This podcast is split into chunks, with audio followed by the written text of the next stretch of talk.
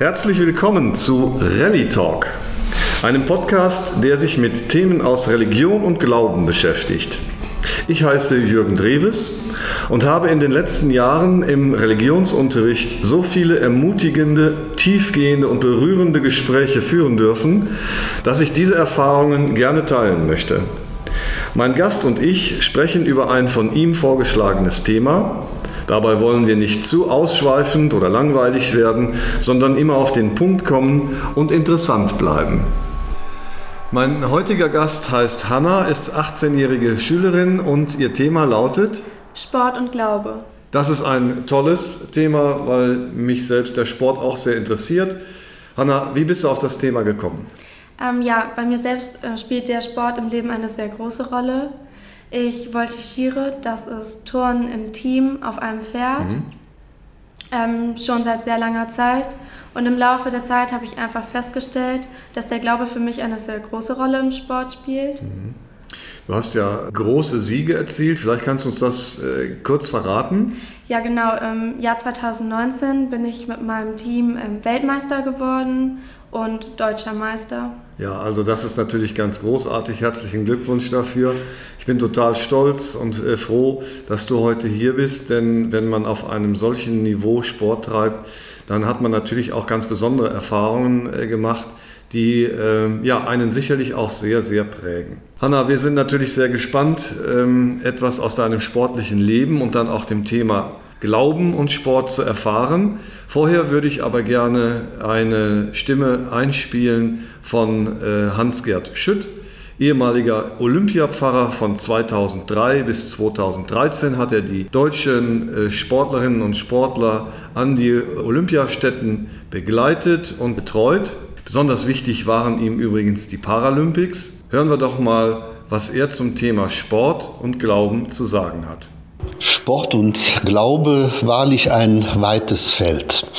In der heutigen Zeit ist ja sehr viel die Rede von sogenannten Echoräumen und man bezeichnet damit das Verhalten von Menschen, die sich nur noch in einem sehr engen Umfeld bewegen, die von außen nichts anderes an sich heranlassen wollen, die ihr klares Weltbild haben, ihre vorgefertigte Meinung, aber kaum noch über diesen Horizont hinaustreten möchten oder es es gar nicht zulassen.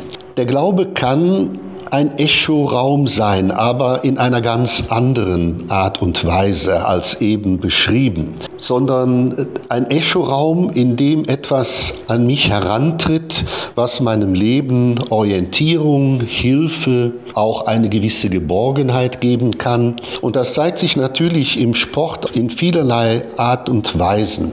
Beispielsweise Sport. Er lebt von der Begeisterung, er lebt davon, dass ich meine persönlichen Leistungsgrenzen austeste, dass ich über mich hinauswachsen kann, dass ich trainiere, ein Ziel im Auge habe und dabei auch noch den entsprechenden Biss mitbringe. So beginnt auch der Leistungssport und gerade im Leistungssport gibt es natürlich auch andere noch Herausforderungen. Äh, da ist zum Beispiel die Frage, auf welche Werte basiert mein Sporttreiben?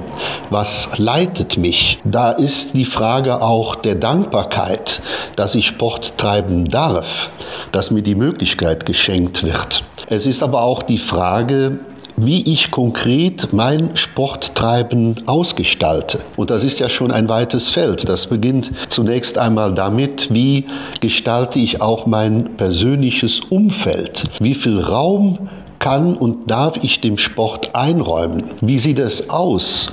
Mit Fragen der Ethik im Sport, der Werte, wie man auch sagt. Dann Fragen des Fairplays beispielsweise oder die Herausforderungen angesichts der Gefahren im Sport, wie zum Beispiel Doping. Oder, um es allgemein zu formulieren, die Frage, wo sind die Werte, die das Menschliche waren, auch im Sport. Und da kann für mich der Glaube eine Art Echoraum sein, wo mir etwas zugesagt wird, ich etwas vielleicht auch erfahren darf, das meinem Leben, auch dem sportlichen Leben, eine gewisse Orientierung gibt, eine Hilfe gibt, gewissermaßen auch ein kleines Fundament, auf dem ich stehe. Und dann gibt es natürlich in der Zeit des Sporttreibens auch die Erfahrungen der Grenze. Ich komme an meine Grenzen im Sport. Ich erfahre vielleicht eine Verletzung. Es gibt andere Herausforderungen, Enttäuschungen. Es gibt die Auseinandersetzung mit dem oft sehr harten Leben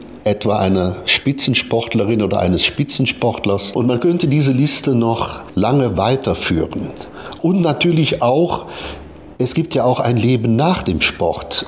Also wie gestalte ich mein Leben nach der aktiven Zeit? Das, was ich bisher gesagt habe, reißt nur an die Bandbreite dessen, wo Glaube im Sport eine Rolle spielen kann und auch eine Hilfe sein kann, wie ein Echo aus einer, ja, wie soll man sagen, doch anderen korrigierenden Wirklichkeit, die mir geschenkt wird, die ich erfahren, erahnen darf. Und ich habe immer wieder erlebt, dass Glaube, wenn er geteilt wird, wenn er gelebt wird, wenn ein Mensch auch aus dem Glauben heraus versucht zu leben, dass er wirklich auch eine Hilfe sein kann, nicht im Sinne eines einfachen Abrufens von Leistung in Anführungszeichen, sondern eher, dass ich erfahre, erlebe, dass neben meiner sportlichen Leistung auch noch einiges andere zählt, dass ich als Mensch auch anders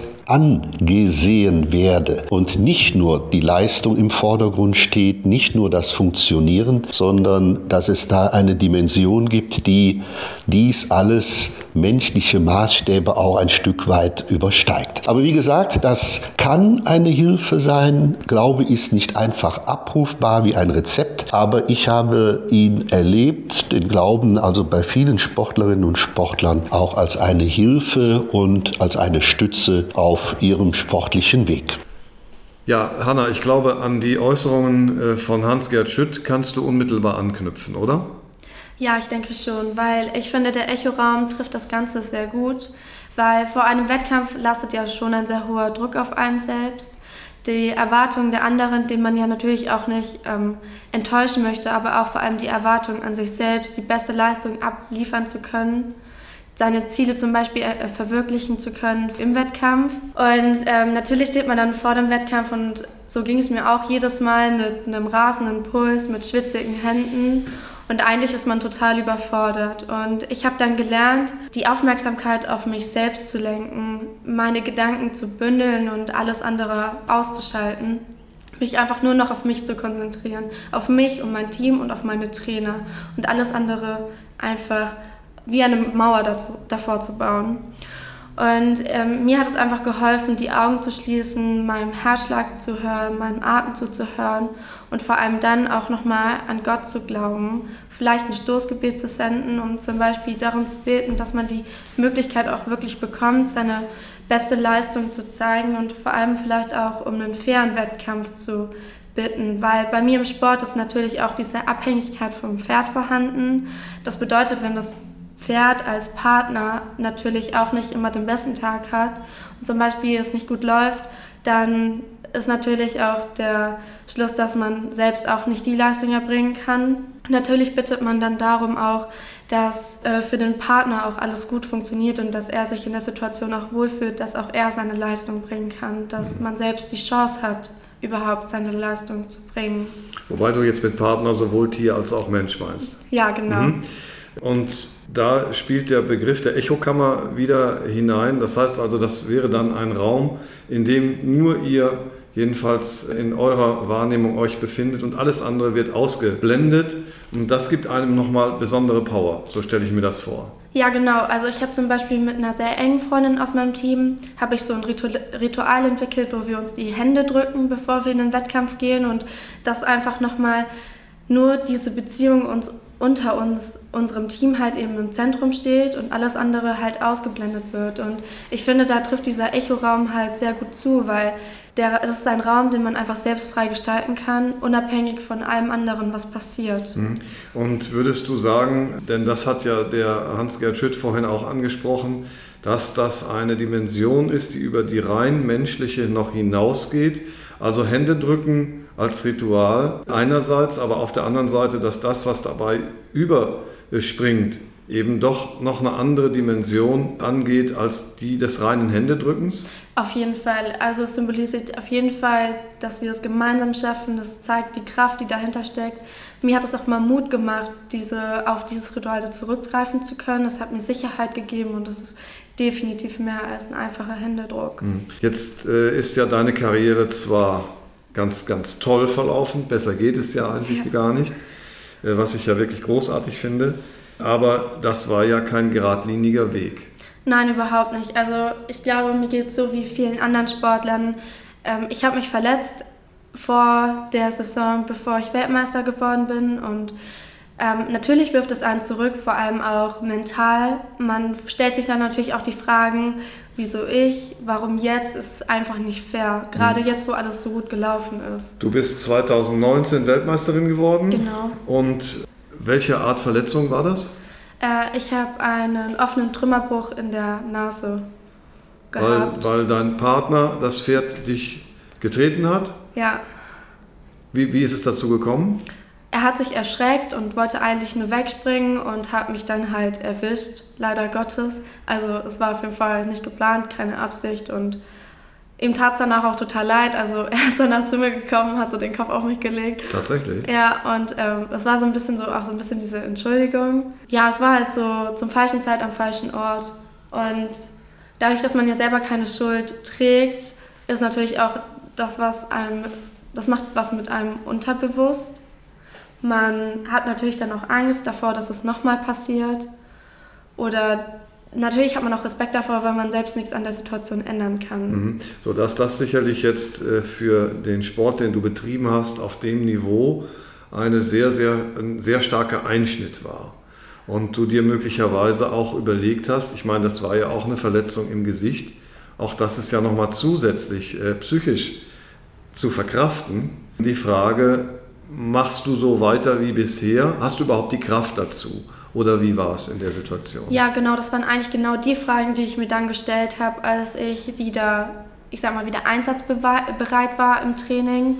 Wurden meine Leistungen auch kontinuierlich nicht besser. Ich wurde, blieb auf einem festen Stand sitzen und dann durch Gespräche mit meinen Trainern und ähm, mit meinem Team bin, sind wir einfach auch darauf gekommen, dass es einfach eine unterbewusste Angst ist, die entstanden ist dadurch, dass die Verletzung mir natürlich auch viele Schmerzen bereitet ja. hat. Und natürlich ist dann die Frage, macht man weiter oder nicht? Und dann stand ich wirklich auf diesem Punkt, wo ich gesagt habe, okay, entweder ich mache es zu 100 Prozent oder ich mache es nicht. Und ähm, ich würde sagen, die Entscheidung war unfassbar wichtig, weil diese Entscheidung dazu, dass ich zu 100 Prozent es möchte und auch genauso weitermachen kann, hat den Grundbaustein dafür geliefert, dass ich diese entstandene Angst auch besiegen konnte.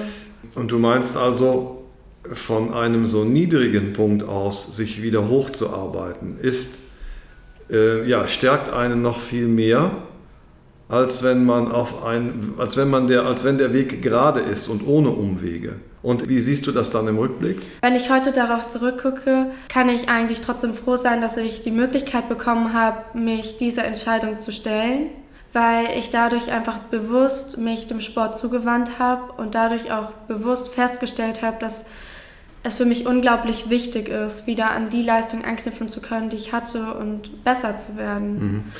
Und wenn du jetzt also sagst, du kannst im Nachhinein diesem, ja eigentlich ist es ja tragisches Geschehen, weil du selbst gar nichts dazu beigetragen hast, dass du dann so eine schwere Verletzung äh, davon tragen musstest, du kannst in dem Ganzen einen Sinn erkennen dann ist es das, was du auch Glauben nennst. Oder wo gibt es da einen Zusammenhang?